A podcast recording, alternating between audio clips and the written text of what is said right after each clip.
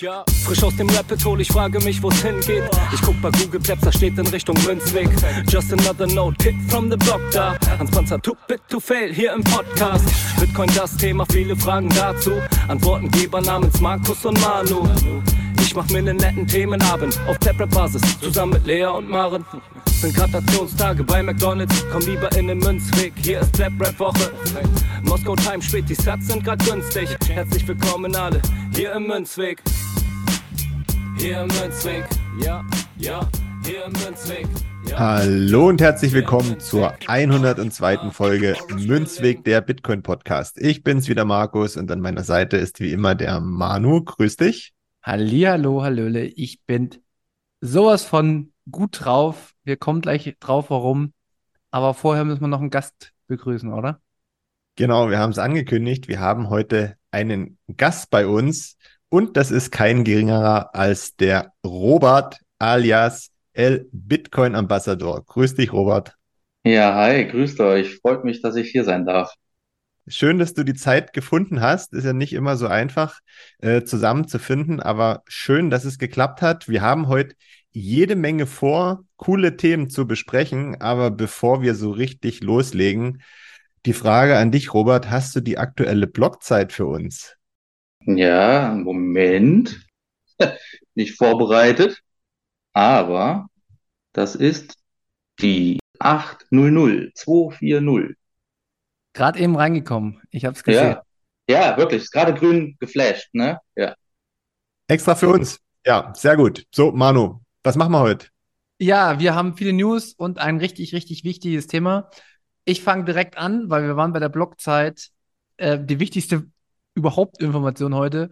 Wir sind bei Block 8 vorn, also mit der 8 geht's los. Der Block, der 800.000. Block wurde gefunden. Und das war ein großes Event die Woche, beziehungsweise am letzten Wochenende zum Montag war das. Und ich muss eine lustige Geschichte erzählen. Ich muss es einfach machen, weil es einfach so krass ist. Den Moment habe ich bei mir in einem WhatsApp-Status gestellt. Weil ich möchte natürlich auch immer in meiner Familie und in meinem Normie-Freundeskreis ein bisschen Verwirrung stiften. Und da hat mir ein Familienmitglied geschrieben, was denn diese 800.000 jetzt zu bedeuten hat. Und äh, da war direkt die Frage drin, steigt der Bitcoin bald auf 800.000? ja, ich hätte geantwortet, nee, nee, das sind die Hauspreise in zehn Jahren. genau. Und das Geile, das Geile war wirklich, ich dachte, das gibt's ja gar nicht. Was ist denn da los? Und dann habe ich geschrieben, nee, aber irgendwann wird er bei 800.000 sein, keine Frage, aber hat damit nichts zu tun, geht um die äh, Blockhöhe quasi. Haben das ein bisschen erklärt und dann hat er so geschrieben, ah, ich dachte schon, ich muss jetzt all in gehen. Und Leute, das ist nicht normal, dass mir das ein Familienangehöriger schreibt. Also äh, der ist gerade wahrscheinlich wirklich in einer FOMO-Situation. Äh, ich weiß, dass er ein bisschen Bitcoin stackt. Und ich habe ihn dann erstmal ein bisschen ausgebremst und gesagt, ganz ruhig, ne? Wie immer, DCA ist der beste Weg. Äh, ich hatte selber schon FOMO, kein guter Weg. Das war nur mein Take zu den 800.000er Block, fand ich mega lustig. Aber das ist ja schon wieder krass, ne? jetzt spricht keiner darüber und macht sich von den Normies, Normies in Anführungszeichen Gedanken darüber, all in zu gehen. Aber bei 800.000 spielt man mit den Gedanken, all in zu gehen. Also. Aber für die Chinesen dürfte das auch eine schöne Sache sein. Ne? Da ist doch die 8, glaube ich, die Glückszahl, oder? Ist das so? Oh, das weiß ich gar nicht. Keine Ahnung. Ich glaube, ja. Ja, ähm, wir haben heute Robert zu Gast und wenn Robert zu Gast ist, müssen wir auch den, die ökonomischen Themen bespielen, dass Deutschland bald untergeht. Nein, nicht so schwarz malen. Aber du hast recht. Es sind ein paar Daten rausgekommen und die wollen wir beleuchten. Robert, willst du uns mal ein paar kurzen Sätzen sagen, was in Deutschland so passiert ist? Ich würde noch mal ganz schnell reinkrätschen. Wir haben was vergessen. Ähm, jetzt werden sich ja unsere Hörer fragen, Robert, wer ist denn eigentlich Robert? Ja? Kenne ich nur von RTL 2, von den Geissens. Aber äh, in dem Fall ist es nicht Robert Geis, sondern jemand anderes. Robert, kannst du mal ganz kurz ein paar Sätze zu, zu dir vielleicht sagen, damit unsere Hörer einordnen können, mit wem sie es heute zu tun haben hier bei uns? Ja, klar. Also äh, grundsätzlich mache ich äh, jeden Sonntag inzwischen mit einer kleineren Pleb-Gruppe äh, den Stammtisch 21. Äh, wir haben dann uns umbenannt in 21 Stammtisch, also haben uns auch äh, dem ganzen, äh, der ganzen Community angeschlossen im Laufe der Zeit und wir haben dort immer interessante Gäste ähm, bei uns auf der Bühne, über, mit denen wir uns über alle möglichen Themen unterhalten, äh, sei es Politik, also wir hatten tatsächlich auch schon Politiker zu Gast und äh, das mache ich immer sonntags. Ansonsten bin ich, äh, das kann ich auch gerne so sagen, das äh, wissen schon viele, äh, im wahren Leben ein Disponent für Altenpfleger und Krankenpfleger und habe eigentlich gar nicht so wirklich den Background in den Finanzen oder in der Finanzwelt, aber bin eben kurz vor der 2000er Blase in den Aktienmarkt gespült worden. Also ich war noch sehr, sehr jung und habe damals ähm, über Ferienjobs dann das Geld in Aktien reingeschmissen und alles verloren. Und das war meine Shitcoin-Phase. Und die sollte mir nicht nochmal passieren. Also ich habe dann irgendwann halt auch Bitcoin für mich entdeckt. Ich werde es jetzt nicht ausschmücken, aber habe dann tatsächlich es irgendwie geschafft, nicht äh, diese Shitcoins anzurühren, weil ich früh genug äh, mitgekriegt habe, dass das wohl ja nicht so tiefgründig ist und die sogenannten Use Cases nicht überall gegeben sind. Ja, das ist so erstmal so der Abriss zu mir. Aber ich kenne mich halt laienhaft, würde ich sagen, ganz gut aus mit Finanzen. Ich äh, weiß inzwischen, äh, von was die Rede ist, wenn PMI-Daten rauskommen. Und äh, ja, habe dann irgendwann entschlossen, das auf Twitter auch mit äh, euch und allen anderen äh, zu teilen. Yes, sehr schön. Dann kommen wir wieder zur Eingangsfrage zurück. Ähm, du hast gerade schön beschrieben, du kennst dich gut aus mit Finanzen, mit Wirtschaftsdaten. Auf dem Häusermarkt kennst du dich gut aus, was da gerade so aktuell ist was man tun sollte, was man vielleicht nicht tun sollte, auch mit Blick in die Zukunft. Kannst du uns so einen kurzen Abriss geben, wo wir uns gerade in Deutschland rund um diese ganzen Themen befinden? Mhm. Ja, also ähm, wenn ich gerade auf den Häusermarkt nochmal eingehe, das ist ganz interessant, weil sich der US-Markt gerade vom deutschen Markt abkoppelt so leicht. Also in Amerika ist es tatsächlich so, dass trotz der hohen Zinsen und morgen folgt ja der nächste Entscheid, also es geht dann wahrscheinlich auf 5,25 bis 5,5 Prozent hoch. Und ähm, trotz der hohen Zinsen ist es so, dass die Hausverkäufe neuer Häuser tatsächlich schon wieder anziehen. Und das verstehe ich nicht. Also ich würde äh, nicht dazu tendieren, jetzt ein Haus zu kaufen. Und in Deutschland ist dieser Trend auch tatsächlich nicht zu sehen. Also es ist nach wie vor so, dass im Baugewerbe ja, teilweise bis zu 70 Prozent äh, Umsatzrückgang und äh, auch Auftragslage zu verzeichnen ist. Dann geht's ja eben weiter ins verarbeitende Gewerbe. Da kamen gestern die Daten raus. Äh, also da kann man eben nur sagen, dass es fast so niedrig wie im Lockdown. Ja, und ich glaube, wenn man das erstmal sacken lässt, was das bedeutet, also klar haben die verarbeitenden Gewerbe auch im Lockdown gearbeitet, aber lange ja nicht alle. Und jetzt ist alles offen und wir sind nur einen leichten Schnaps drüber, äh, was die Zahlen angeht.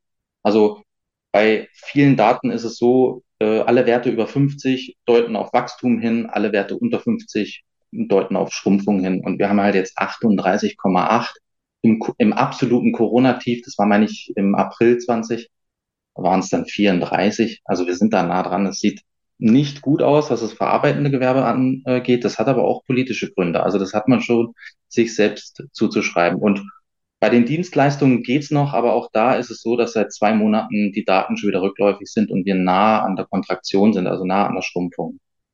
Ja, also sieht für Deutschland nicht so gut aus wie in den USA. Ähm, die USA haben gerade was die Dienstleistungen angeht, deutlich stärkere Zahlen. Auch da fängt es langsam an, ein bisschen zu bröckeln aber die, die sind noch nicht so äh, übel gebeutelt wie wir. Ja. Bei den Erzeugerpreisen ist es auch so, da merkst du auch, dass die Nachfrage deutlich zurückgeht.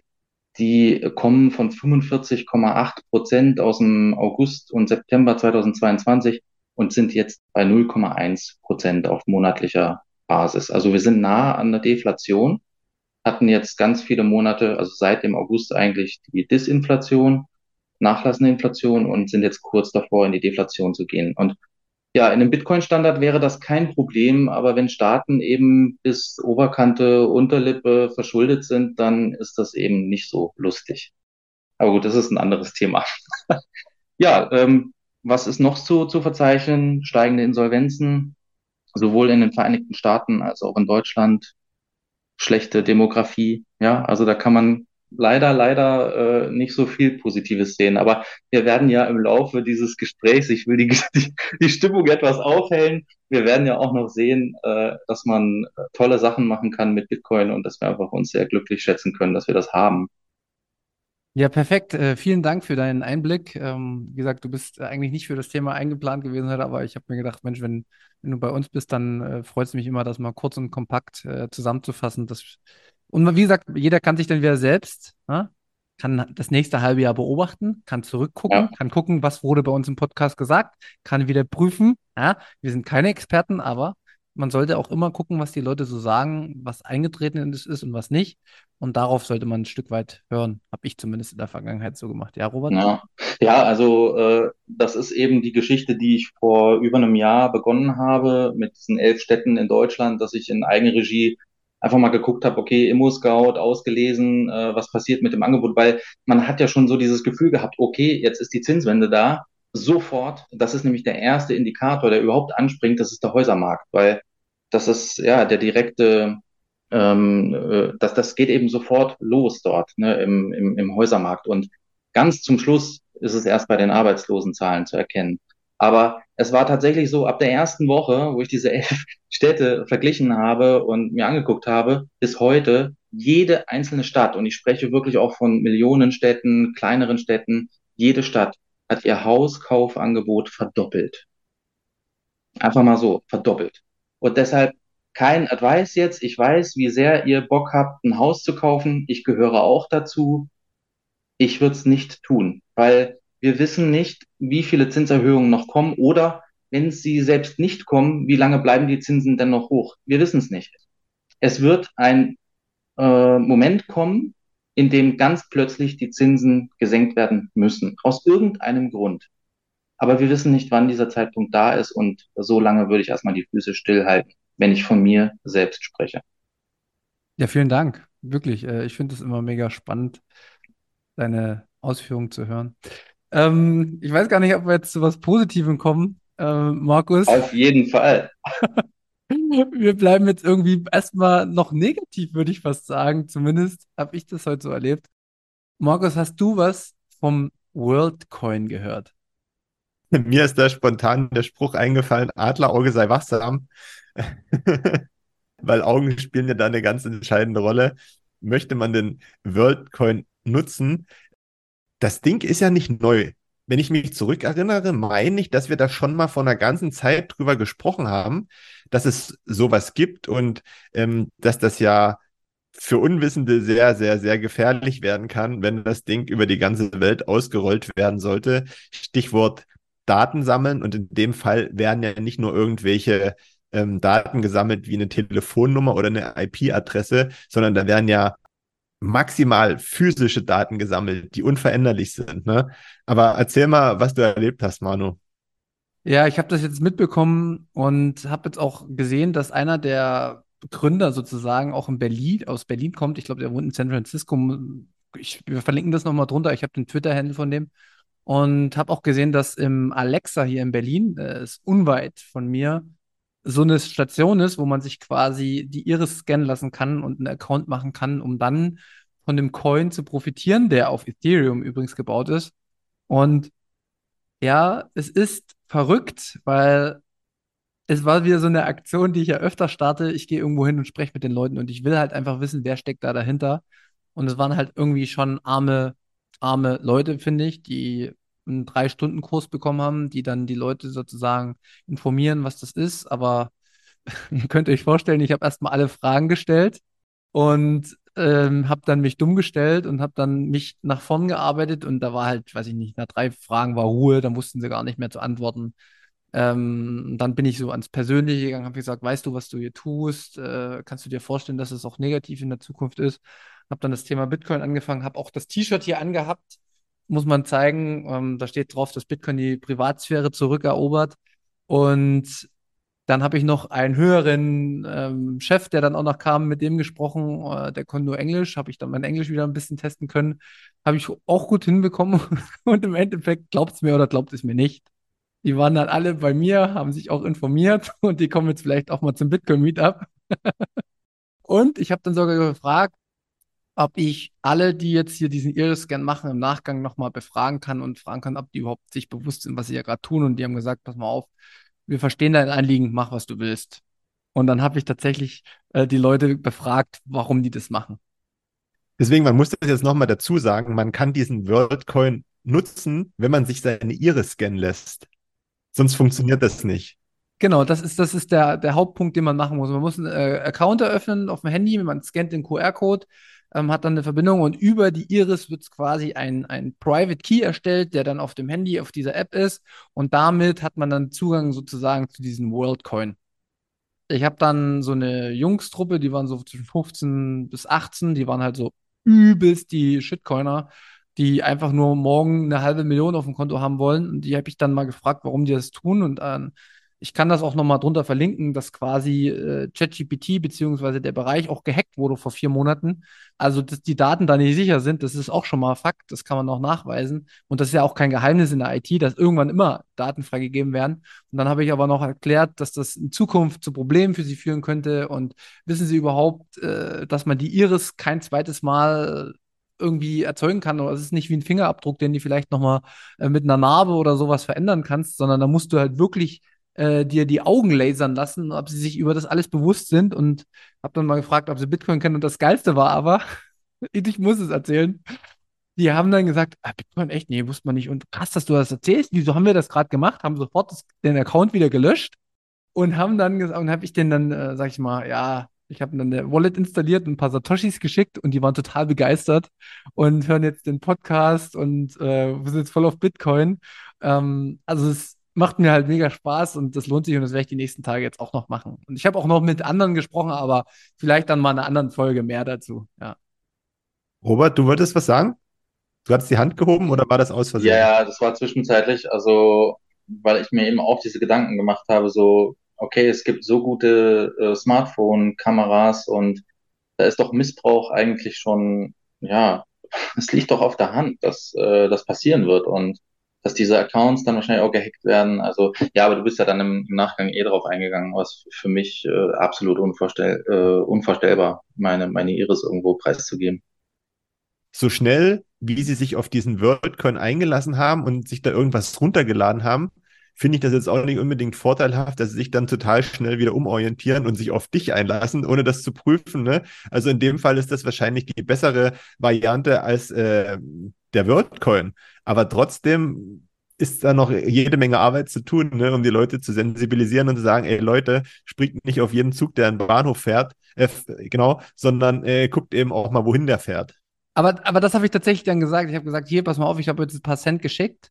Äh, das ist die Anwendung und ich habe dann gesagt, hört auf, im FOMO zu verfallen und glaubt mir, ihr werdet morgen nicht eine halbe Million haben. Das sind Geschichten, die, die werdet ihr nicht sehen. Das ist passiert nur ganz, ganz wenigen auf der Welt und das auch meistens, weil sie entweder können oder ähm, wirklich richtig viel Glück hatten. Und dann habe ich ihnen erklärt, was sie machen sollen. Aber es ist hart, was ich sage, aber ich werde nicht alle retten können. Das ist schon auch eine Erkenntnis, die ich da gewonnen habe. Äh, ich habe mein Bestes gegeben, ne, dass ich wenigstens eine kleine Bitcoin-Tür geöffnet habe, aber der Rest muss dann auch selber kommen und ja. Aber wie gesagt, ähm, man kann da Leute abholen, weil die sind bereit, drüber zu sprechen. Und das ist ein guter Punkt, wo ich mich dann danach, müsst ihr euch vorstellen, wie so eine, wie so auf die Lauer lege. Ja, jetzt gehen sie weg von dem Stand und dann spreche ich die Leute an, was sie da gerade gemacht haben. Und dann gehen sie meist zurück und fragen, warum ihnen das vorher nicht erzählt wurde. genau. Und als Abschlusssatz vielleicht zu dem gesamten Thema. Ich will es jetzt gar nicht so breit sprechen, weil wir haben heute ein großes, wichtiges Hauptthema ähm, bei Twitter gibt es auch Umstellungen, äh, soll auf X kommen. Also es ist auch wieder eine Dystopie, die da entstehen kann, quasi, wenn die da jetzt auch so ein Ding aufbauen wie ChatGPT. Ich will noch mal einen Punkt hier rausarbeiten. Die Staaten arbeiten am CBDC. Die Firmen arbeiten an irgendeinem WorldCoin, genauso wie Twitter an irgendeiner, an irgendeiner Plattform arbeitet, um die Leute zu binden. Und die einzige, das einzige Protokoll, was halt frei ist, ist Bitcoin. Also es ist halt wieder in dieser gesamten, wenn man wieder die Brille, die Bitcoin-Brille auf hat, sieht man wieder klares Licht, was abläuft. Man sieht, was abläuft und warum es abläuft. Es geht um die Macht über das Geld und um im Ganzen dann um die Kontrolle der Menschen. Und das müssen wir, das werden wir jede Woche wiederholen. Bitcoin ist wirklich der einzige Lichtblick. Darum geht's und äh, nichts anderes. Also ich weiß nicht, wie ihr das seht, aber für mich ist das ganz, ganz deutliches Bild, was sich da aufzeichnet. Mein Gedanke dazu ist eben, äh, Elon probiert sehr viel aus und ähm, ich will jetzt gar nicht auf die mögliche Dystopie eingehen, sondern eher auf dieses ähm, Logo ändern und er macht ja, was er will und ähm, wir können uns noch so sehr aufregen. Äh, irgendwie führt es halt trotzdem dazu, dass wir auf der Plattform bleiben, weil eben alle unsere Freunde da sind. Und ich glaube, wenn Twitter von heute auf morgen oder X äh, abgeschaltet werden würde, hätten wir zwar die äh, Gruppen, in denen wir alle sind, aber wenn wir mit allen uns connecten wollen würden, wäre es dann schon schwer. Ne? Und äh, also ich habe mich auch hinterfragt, so, okay, du bist jetzt auf Nosta. Ich mache ehrlich gesagt zu wenig bei Nosta. Da muss ich äh, mir auch einen Klaps geben für. Ja, aber äh, es ist nun mal so, dass ich auf äh, Twitter recht viele, wahrscheinlich auch bedingt dadurch, dass ich über Finanzen schreibe, sehr viel, viele Pre-Coiner oder No-Coiner, wie wir sie auch nennen wollen, anziehe. Und äh, der andere Großteil ist natürlich schon Bitcoiner, aber ich merke es eben immer wieder. Ne? Das ist schon wichtig auf Twitter. Äh, Leute, die mir dann schreiben so, hey, vielen Dank, dass du das so erklärt hast und war mir so noch nicht bewusst. Ja, und die kommen dann auch in Space und hören damit zu. Also dieses X ist mir persönlich, äh, ich finde es grauenhaft, äh, also auch dieses Logo, aber der Wert dahinter, dieses, diese Plattform, der ist halt schon da, muss ich ehrlich sagen. Ja, das stimmt. Das kann man nicht leugnen, aber wir müssen tatsächlich äh, aus meiner Sicht schon immer zumindest die Alternativen haben. So ist es ja bei Bitcoin auch. Bitcoin ist immer die Alternative und solange die da ist, kann ja auch erstmal nichts Schlimmes passieren. Und ähm, sollte es mal irgendwie krass werden, dann wird man, wird sich zeigen, wie, wie bereit und wie abhängig die Menschen sind. Genau. Hauptthema der heutigen Folge. Ich möchte gar nicht zu viel von meiner Seite aus verraten, weil wir haben deswegen auch den Robert da, weil er sich damit sehr intensiv beschäftigt hat. Ich möchte bloß mal darauf hinweisen, wenn ihr das jetzt hört, was jetzt so die nächsten Minuten folgt, wenn ihr dann am Ende nicht zu der Überzeugung kommt, dass nur aus diesem einzigen Grund Bitcoin seine Berechtigung hat, egal was ringsrum um Bitcoin für FAT verbreitet wird und ob dieser FAT der Wahrheit entspricht oder nicht, nur aus diesem einen Grund, finde ich, ist Bitcoin da und gekommen, um zu bleiben. So, und jetzt würde ich sagen, übergeben wir an Robert, oder? Der uns eine sehr spannende Frau vorstellen wird, die in ihrem bislang gar nicht so langen Leben viel erreicht hat und unter anderem dazu beigetragen hat, mit der Hilfe von Bitcoin, dass es vielen anderen Frauen gut geht. Ja, so ist es. Äh, das ist die gute Roya Mabub. Sie ist Afghanin und äh, ich bin auf sie aufmerksam geworden durch Alex Gladstein äh, über die Human Rights Foundation und sie war da auch schon in Oslo zu Gast und hat sich dort auf dem Panel dann mit vielen Bitcoinern unterhalten. Denn was lange nicht bekannt war, sie hat ihre Firma in Afghanistan eines Tages auf Bitcoin umgestellt. Und ja, zu Roya vielleicht, äh, sie ist tatsächlich noch recht jung, 1987 in Herat geboren. Das ist im äh, Osten, äh, Quatsch, im Westen von Afghanistan. Und äh, das war zu einer Zeit, wo die Sowjetunion noch äh, in Afghanistan ja Kämpfe äh, geführt hat gegen äh, die, die Afghanen und äh, die Amerikaner auch dort stationiert waren. Sie ist dann mit der gesamten Familie nach Iran gegangen. Äh, die hat auch Brüder und äh, leider eine Schwester, die sie verloren hat. Ähm, ist vielleicht auch nachher interessant zu sprechen, äh, warum sie die womöglich verloren hat. Ist in den Iran gegangen äh, als kleines Kind und äh, durfte dort auch zur Schule gehen, hat aber äh, jedes Jahr so ein bisschen drum betteln müssen, okay, geht's jetzt nächstes Jahr weiter für mich, weil ihr müsst euch vorstellen, wenn ihr in ein anderes Land kommt, äh, ihr seid ja, ja nicht so willkommen wahrscheinlich wie in Deutschland.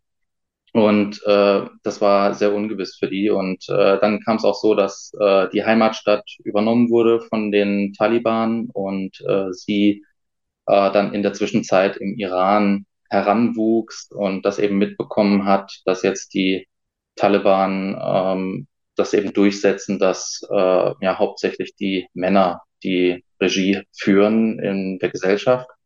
Und ähm, so kam es, dass sie bis 2003 eigentlich im, im Iran ausharren mussten. Und die Familie, der Vater ist Ingenieur gewesen, Elektroingenieur.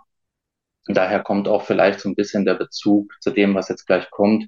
Sie hat nämlich äh, später dann auch die Magic Box entdeckt, wie sie immer sagt. Ähm, Magic Box ist für sie damals der Computer gewesen, das Tor zur Welt. Kommunikation mit fremden Menschen war möglich, Bilder, Videos. Und das hat sie sehr fasziniert. Und äh, 2003 war es ja so, dass die Amerikaner dann äh, Kabul übernommen haben und Afghanistan in Anführungsstrichen befreit haben. Äh, sie nennt das selbst das goldene Zeitalter. Ob man das jetzt für alle Afghanen unterstreichen kann, das sei mal dahingestellt. Das ist alles, was ich jetzt sage, habe ich aus einem Podcast und das ist äh, aus ihrem Mund. Ich habe es einfach auch übersetzt teilweise. Also es ist wichtig, dass das nicht meine persönliche Meinung ist, weil in dem Zeitalter sind eben durch Terroranschläge sehr, sehr viele Menschen äh, gestorben. Und äh, aber sie, für sie war das eben so, dass die Amerikaner tatsächlich die Befreiung darstellten, sie Schulbildung bekommen hat. Also man muss vergegenwärtigen, zu dem Zeitpunkt waren eben 9,5 Millionen Kinder ohne Schulzugang und Schulbildung und heute sind es zwar immer noch 3,6, aber das hat sich deutlich äh, gebessert. Ja, und äh, sie ist herangewachsen, hat äh, Computerwissenschaften an der University of Herat äh, studiert, war die erste weibliche IT-Koordinatorin dort in ganz Afghanistan an einer öffentlichen Uni. Und sie wurde dann im Zuge dessen auch angestellt weil sie hat äh, die Website zum Beispiel erstellt und äh, das komplette IT-Coordinating übernommen, wie sie gesagt hat. Und ja, sie hat einfach überzeugt und hatte an einer Stelle auch äh, recht viel Glück. Sie hat äh, Software programmiert, Applikationen gebaut und ein hohes, ranghohes Mitglied des US-Verteidigungsministeriums kam eines Tages an die Uni und äh, sagte eben, jo, wir haben hier einige Jobs zu verrichten, wer hat denn Lust? Und äh, sie hatte beschlossen, mit ihren Klassenkameradinnen eine Firma zu gründen, die äh, sich genau um diese Themen befasst. Man muss jetzt ehrlicherweise sagen, ohne die Amerikaner wäre die Nachfrage nicht da gewesen. Das hat ihr schon ein bisschen geholfen. Aber so war es eben möglich, dann auch tatsächlich äh, echtes Geld zu verdienen. Und Jetzt kommt der interessante Part, der für deutsche Zuhörer, deutschsprachige Zuhörer eben ein bisschen komisch ist vielleicht. Es war halt nicht selbstverständlich, dass äh, nur Frauen äh, in der Software tätig waren, weil wirklich das eine absolute Männerdomäne ist. Selbst in westlichen Ländern ist es ja relativ männlich dominiert. Und da hat es da aber ganz andere Probleme. Sie berichtet halt auch davon, dass äh, wenn, also sie hat am Anfang Männer eingestellt, das muss man auch noch sagen, aber sie hat einfach durch die Erfahrungen, die sie gemacht hat, beschlossen, hm, keine gute Idee. Warum ist das so? Sie ist recht jung, sie ist weiblich und die Männer dort sind nun mal so, dass sie nicht wirklich hören auf die weibliche Person und dann teilweise ihr eigenes Ding machen. Und dann hat sie berichtet, dass sie ja nach zwei Monaten Arbeit teilweise Männer hat gehen sehen nach einem Streit, weil die gesagt haben, okay, dann äh, gehe ich eben. Haben aber leider auch die zwei Monate Arbeit mitgenommen. Und das war für sie eben ein Grund äh, zu sagen, okay, äh, ich möchte jetzt hier nur mit weiblichem Personal äh, das durchführen. Sie sagte auch in dem Podcast, dass sie inzwischen auch wieder den einen oder anderen Mann da hat, der sie unterstützt. Aber damals war das tatsächlich so. Sie hat gesagt, die haben mehr Auge fürs Detail, die äh, sind ein bisschen äh, akribischer. Das hat mir zu der Zeit einfach sehr geholfen. Ich finde es halt wirklich faszinierend, äh, was, was sie alles mit Mut immer schon bewältigt hat. Ne? Also, das ist mir, ich habe mir auch ein paar Artikel durchgelesen und ich fand es auch gut, dass du das bei Twitter gepostet hast, dass das auf jeden Fall eine Person ist, mit der man sich beschäftigen sollte, wenn man sich mit Bitcoin beschäftigt. Weil das, was sie gezeigt hat, ist, dass, dass man alles machen kann. Und vor allen Dingen, was ich jetzt schon raushöre, ist, dass sie einfach auch innovativ für sich gewesen ist. Sie hat ihre Möglichkeiten ausgeschöpft, sie hat geschaut, was kann ich tun, was kann ich machen. Und wir kommen ja gleich im weiteren Prozess, wo jetzt Bitcoin tatsächlich mit ins Spiel kommt. Also das äh, ist wirklich absolut faszinierende Geschichte. Ich glaube, es ist auch noch wert äh, hinzuzufügen, dass ihr Anfangsprojekt äh, so erfolgreich gewesen ist, dass sie dann auch Aufträge von der afghanischen Regierung bekommen hat und gleichzeitig sich dann auch schon wieder erweitert hat und eine neue Plattform gegründet hat, die äh, jungen Frauen in Afghanistan geholfen hat, an, an der Oberstufe äh, und auch an Hochschulen, dass sie von zu Hause aus arbeiten können und sich mit diesem ganzen Thema beschäftigen können. Das ist, glaube ich, auch ganz wichtig. Und dann als nächsten Schritt, ähm, dann würde ich wieder zu dir überleiten, Robert, kam natürlich dann dieses ganze Thema Bezahlung ja, äh, an, die, an die Oberfläche, weil das nämlich mit Bargeld nicht so funktioniert hat, wie das eigentlich funktionieren sollte. Ja, ganz genau. Also die Social Media Plattform für Frauen, das war Women's Annex, äh, hieß die. Wenn man das heute eingibt bei Google, wird man auf die heutige Foundation geleitet, also auf die, die sie jetzt auch betreut. Sie lebt inzwischen in New York Soweit kann man schon mal gehen. Und damals war halt einfach ihr Problem, die Leute haben kein Bankkonto. Frauen haben sowieso kein Bankkonto. Also schon mal gar nicht, weil das machen die Väter, die Brüder oder die Männer. Ja, die haben sich um die Finanzen gekümmert und äh, damit war die Sache geregelt oder eben nicht. Ja? Also aus ihrer Sicht eben nicht. Also war sie auf das ähm, Hawala-System angewiesen, was eine Art äh, direkte Bezahlsystem mit Mittelsmann darstellt. Nur da ist eben das Problem, dass an einer Stelle das Vertrauen wichtig ist.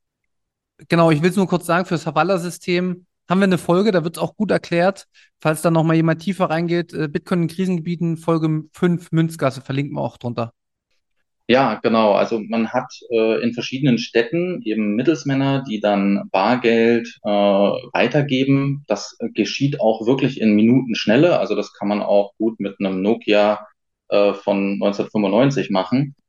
Aber das Problem war eben das Vertrauen. Und da äh, auch hier wieder das Problem war, okay, sie ist eine Frau, sie war zu dem Zeitpunkt auch schon recht bekannt in Afghanistan. Sowas geht ja auch nicht einfach an den Leuten vorbei äh, denn es ist ein gesellschaftliches Novum, sage ich mal, für äh, Frauen damals ein, ein Tech-CEO zu sein. Und ähm, ja, so hatte sie dann das Problem, dass sie die äh, Bloggerinnen in Kabul, Herat, Kandahar oder wo auch immer, die in Afghanistan lebten, dass das Geld dann irgendwann nicht ankam. Ne? Und das hat sie natürlich extrem gefuchst. Und äh, ein weiteres Problem war äh, zu der Zeit dann auch, dass es in Afghanistan viele Kidnappings gab. Das Problem ist, wenn du Bargeld verteilen musst, äh, ja, und das bekannt ist, dein Gesicht bekannt ist oder vielleicht auch die Gesichter deiner ähm, weiteren Geschäftskollegen, ähm, dann ist die Gefahr eben sehr hoch. Und dann kam auch mal die Frage von der ähm, Podcast-Audienz, ähm, okay, wie hoch äh, waren denn die Dollarsummen, die du da so rumgetragen hast? Und sie meinte eben ja fünf bis zehntausend Dollar, die sie im Monat an äh, Gehältern auszahlte. Das ist für jemanden aus dem Westen schon recht viel. Wenn wir jetzt aber wissen, dass äh, der Durchschnitt äh, in Afghanistan, nehmen wir mal einen Lehrer oder wirklich einen Soldaten, 150 Dollar in einem ganzen Monat verdient hat, dann kann man ungefähr begreifen, welche Probleme sie hatte, 5000 oder 10.000 sogar zu verteilen. Das waren eben sehr, sehr viele Frauen, die zu bezahlen waren. Und äh, ja, sie hatte nicht so recht die Lösung dafür. Sie hat gesagt, okay, wir brauchen irgendwie was Digitales. Und so kam es, dass eines Tages, wahrscheinlich 2012 rum, gesichert habe ich da leider keine Jahreszahl, einer ihrer äh, Arbeitskollegen einen Bitcoin-Artikel auf ihren Schreibtisch legte und gesagt hat, schau dir das mal an. Und das ging dann auch relativ schnell. Sie hat sich da schnell reingelesen und äh, ist, wie ihr schon vorhin auch gesagt habt, ne, die ist einfach eine Macherin. Die macht, äh, denkt kurz drüber nach, aber sie macht auch sofort. Sie hat das gesamte Unternehmen, alle Gelder, alle Gewinne in Bitcoin angelegt. Und wir reden hier von 2013. Wir reden von einem Bitcoin-Kurs von 100 Dollar. Der ist in der Folge auf 1163 Dollar gestiegen. Ja, was passiert in einer Gesellschaft, wenn eine Frau erfolgreich ist, äh, in der aber hauptsächlich Männer sind, die ihr das missgönnen, die wittern Betrug, weil die kennen sich selber nicht aus mit der ganzen Sache und ja, da stieg dann eben schon die Missgunst und dann passierte ja dieses Drama, dass Bitcoin halt mal wieder gecrashed ist auf 382 Dollar plötzlich und äh, sie sah sich dann eben damit konfrontiert, dass sie nun wirklich als Betrügerin tituliert wurde, öffentlich. Und jetzt kommt eine Sache, wo ich wirklich Gänsehaut kriege. Sie hatte ja alle Reserven in Bitcoin und sie legte sehr, sehr großen Wert darauf, das Gesicht nicht zu verlieren in der Gesellschaft und ihre Reputation würde komplett den Bach runtergehen. Also hat sie allen Kolleginnen angeboten, den Einkaufspreis zurückzuzahlen, obwohl einige deutlich im Minus waren. Also das ist Wahnsinn, was die Frau auf sich genommen hat. Und man muss, muss jetzt auch mal fragen, okay, wie hat die das denn eigentlich gemacht? Wie hat die das denn alles zurückbezahlt? Roya Mabub hat eine eigene Blockchain gebaut für dieses Unternehmen und eigene Wallets für jede Kollegin angelegt. Also war die Entscheidung relativ einfach. Die haben das damals noch, äh, das war noch nicht so einfach, ja, liebe Zuhörer, so wie wir es heute mit Lightning haben, sondern du musstest teilweise auch wirklich diese ganzen Phrasen dann korrekt schreiben und du hattest große Angst, das dann zu verlieren, weil es an die falsche Adresse ging. Aber es hat funktioniert und äh, ja, einige der Kolleginnen, da hat sie auch im Podcast geschmunzelt, das hat man natürlich nicht gesehen, aber gehört, dass sie geschmunzelt hat, die haben halt durchgehoddelt, ja, bis heute. Und äh, da geht einem einfach wahnsinnig das Herz auf, weil äh, ihre Schwester zum Beispiel auch die Möglichkeit bekommen hat, nach Amerika zu gehen und einfach mal so ein College zu bezahlen. Ja, krass. Ich würde gleich mal noch direkt weitergehen. Ähm, ihre Schwester konnte halt auch einfach nach in die USA gehen ohne Probleme, weil sie ja quasi ihr Geld mit zwölf Wörtern im Kopf überall mit hinnehmen kann. Und ähnlich ging es ja äh, Roya auch. Also sie hat ja auch immer wieder, dadurch, dass sie auch das technische Verständnis hat, hat sie einfach gewusst, was sie machen muss und hat dadurch Freiheit erlangt, aus ihrem Leben das zu machen, was möglich ist. Egal welche Widrigkeiten sich ergeben, sie war halt einfach immer flexibel und konnte darauf reagieren. Und nicht nur Bitcoin ist, glaube ich, hier der Punkt. Sie hat auch selbst, wie gesagt, diese Macher-Eigenschaften, äh, aber durch Bitcoin hat sie ein Mittel gefunden, was ihr in jeder Lebenssituation quasi geholfen hat. Und dieses Thema, ich erzähle es wirklich sehr häufig, das, es gibt in so vielen Ländern, kann das auch möglich sein. Äh, vor allen Dingen in Ländern, wo es Unterdrückung gibt. Nicht nur, nicht nur Afghanistan, wo es vielleicht innerhalb der Gesellschaft die Probleme zwischen Mann und Frau gibt. Es gibt andere Länder, wir haben es oft genug erwähnt, Oppositionelle, immer die, die unterdrückt werden, die, die denen es nicht gut geht, die haben einfach ein Freiheitstool mit Bitcoin. Und das ist einfach unfassbar geil. Ich möchte das mit dem Freiheitstool auch gern nochmal mit einer anderen Geschichte untermalen, nämlich mit der Geschichte einer ehemaligen Mitarbeiterin. Das habe ich nämlich auch so bei der Recherche herausgelesen. Und zwar ist die besagte Mitarbeiterin 2016 wegen ihrer Arbeit, die sie dann mit den Computern verrichtet hatte, bedroht worden von den Taliban und äh, ist geflohen Richtung Europa. Auf diesem Weg haben die Schlepper ihr fast ihr ganzes Hab und Gut gestohlen und ähm, sie ist auch auf dem Mittelmeer unterwegs gewesen und kam dann am Ende in Deutschland an, ohne irgendwas. Aber wisst ihr, was sie bei sich hatte? Ein Stück Papier, wo ihr Schlüssel drauf stand, um an ihre Bitcoin zu kommen. Und damit konnte sie sich in Deutschland ein neues Leben aufbauen. Und das ist ja das, was wir schon Ewigkeiten erzählen. Man braucht nicht viel. Man braucht nur ein Stück Papier. Und wenn man das nicht hat, nimmt man, keine Ahnung, ein Stück Holz oder nimmt eine Metallplatte oder irgendwas. Man braucht nichts mehr dazu. Das ist eben das, was ich auch am Anfang gesagt habe. Wenn das nicht als Grund ausreicht, um Bitcoin gut zu finden oder zumindest zu sagen, ja, das hat die Berechtigung, dann weiß ich auch nicht. Ich muss dir kurz was sagen. Ähm, ich schweife kurz ab, aber die Geschichte gehört jetzt hier rein. Ich habe vor kurzem mit Tante bei Twitter genau über dieses Thema geschrieben. Und ich habe ihn gefragt, ob er diese ganzen Artikel kennt, ob er die Geschichten kennt, die Geschichten der Menschen kennt. Und weißt du, was seine Antwort war? Das ist keine statistisch zureichende äh, Menge, um belegen zu können, dass Bitcoin wichtig ist. ich habe es dann gar nicht weiter bewertet. Ich habe halt einfach für mich nur gedacht, wie überheblich es ist, wie unfassbar überheblich so eine Aussage ist, zu sagen, ich kann an ein, zwei, drei, vier Menschenleben nicht beweisen, dass Bitcoin für die individuell geholfen hat. Und das muss doch der Anspruch sein. Es kann doch nicht sein, weißt du, äh, Nawalny hat Bit benutzt Bitcoin. Assange haben wir auch schon besprochen. Roya benutzt Bitcoin. Das sind zwar immer nur vielleicht drei von acht Milliarden, aber die Reichweite und die Strahlkraft und das, warum sie es gebraucht haben, sind mit die wichtigsten Dinge überhaupt. Es geht darum, Unterdrückung und ja, von, von Staaten, ja, es ist ja immer von, von Staaten, in der letzten großen Instanz sind die Staaten, die die äh, Kriege führen. In der letzten Instanz sind es Geheimdienste, die dich verfolgen. Da braucht man Schutz und ohne Geld funktioniert es nicht. Und dass das nirgends erwähnt wird, finde ich wirklich eine ganz, ganz schlimme Sache. Und vor allen Dingen, ähm, vielleicht hört Tante das mal, das ist für mich absolut nicht verständlich, sowas.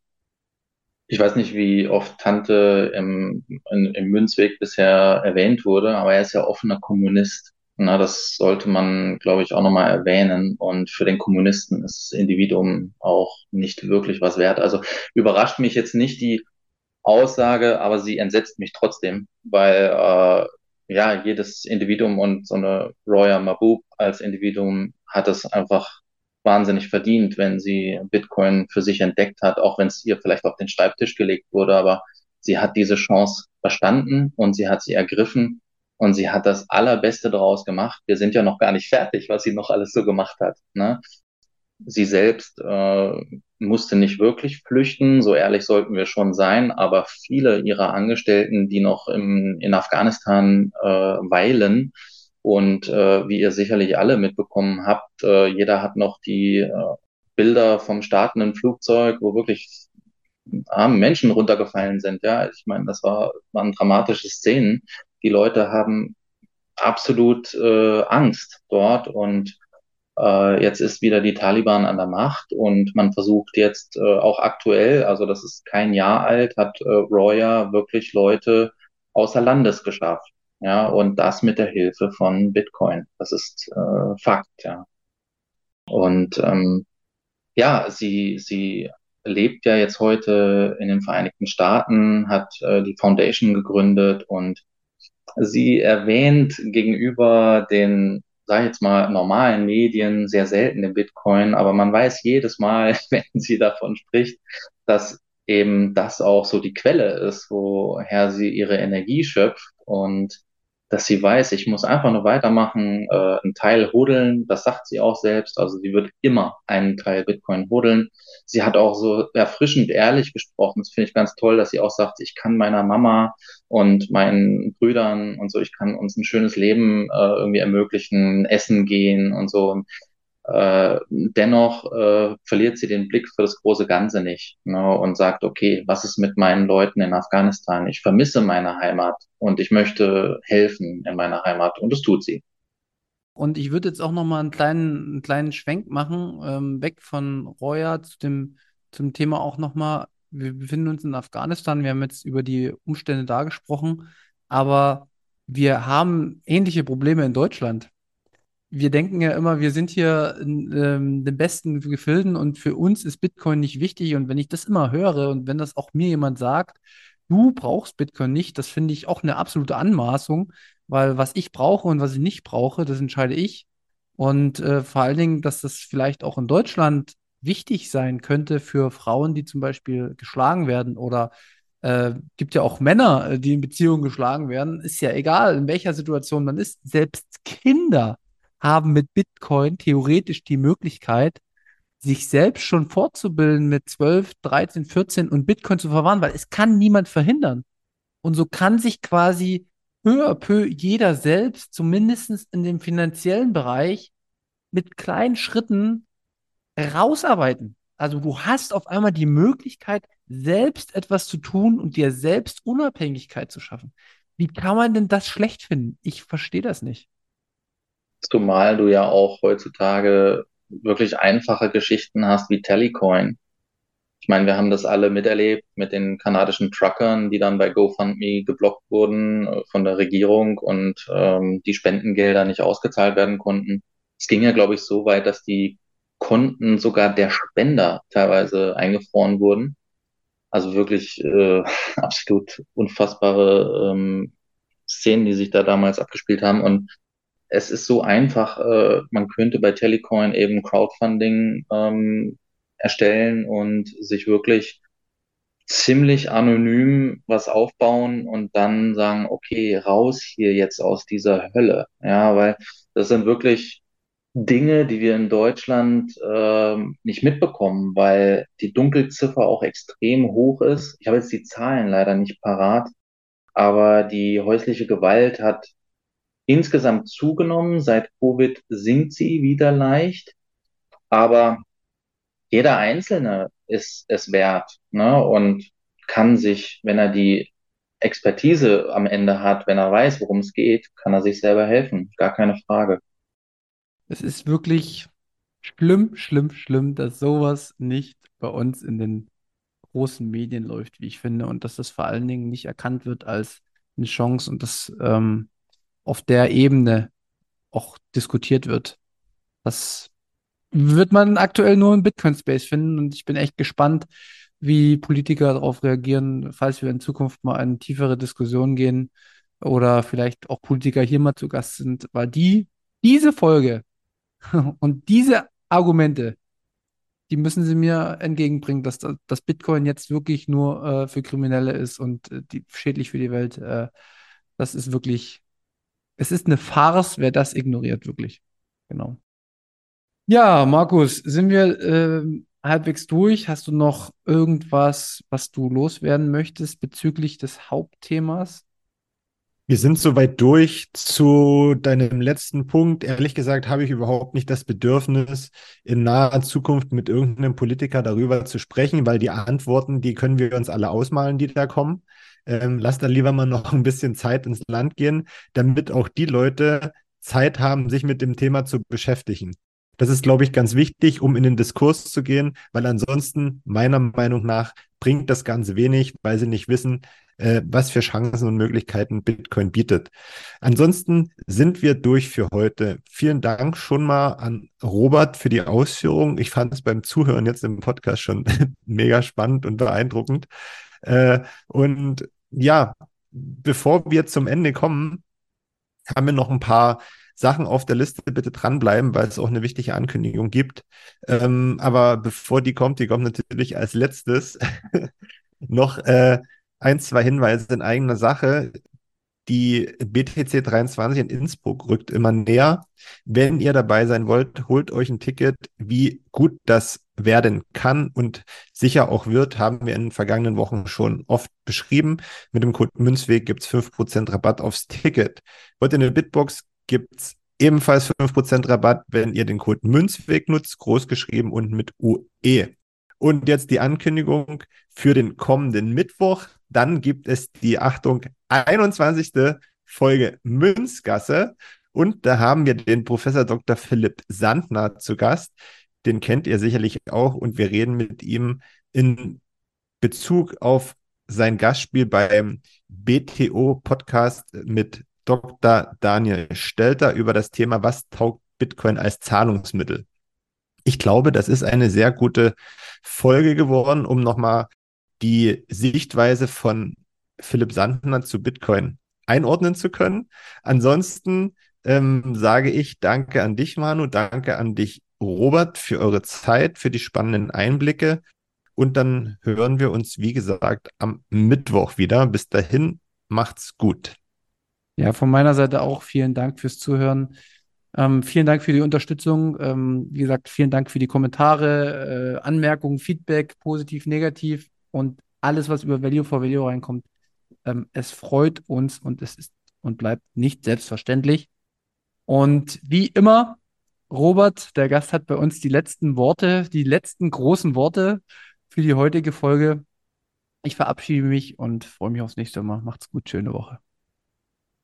Ja, äh, hat mich äh, wahnsinnig gefreut, hier dabei gewesen zu sein und äh, war wahnsinnig erfrischend, äh, mal nicht über oder nicht nur über die schlechte wirtschaftliche Lage Deutschlands zu sprechen, sondern auch wirklich ein hoffnungsvolles Thema mit Royal Mahbub und äh, seid versichert, sie ist nicht äh, der einzige Fall. Äh, da, da schlummern sicherlich noch einige weitere tolle Geschichten äh, von Menschen, die sich noch gar nicht geöffnet haben, die aber Bitcoin genau so nutzen, wie Roya Mabub es getan hat und weiterhin tut. In diesem Sinne, bis bald.